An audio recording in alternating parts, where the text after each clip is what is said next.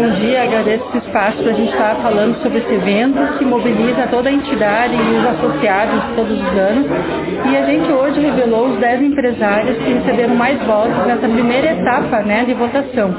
Sem dúvida, uh, só estar entre os 10 indicados é um grande reconhecimento da comunidade.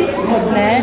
A gente sempre comenta aqui que a questão de ser o empresário do ano é algo bonito, mas fazer parte desse grupo lembrado também é uma homenagem muito bonita.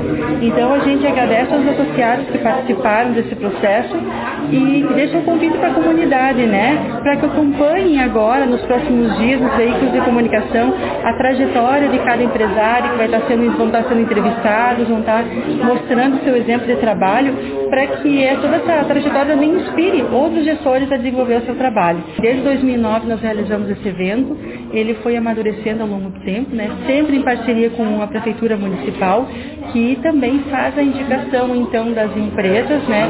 da indústria, comércio e serviço, e essas empresas dentro da categoria do lucro real e o simples, são um grande grupo de empresas homenageadas e que depois também esse ano vai ter a, o setor do agronegócio que volta a receber um reconhecimento. A gente sabe que a força da agricultura aqui em Floripa é muito grande e que é extremamente importante também reconhecer o trabalho dessas, desses profissionais que agregam valor à produção do setor primário e estão ajudando a desenvolver. Então esse ano vão ser várias empresas, né, muitos homenageados e a gente convida todo mundo para que reserve seu ingresso, que venha prestigiar no dia 8 de novembro lá na Live Space.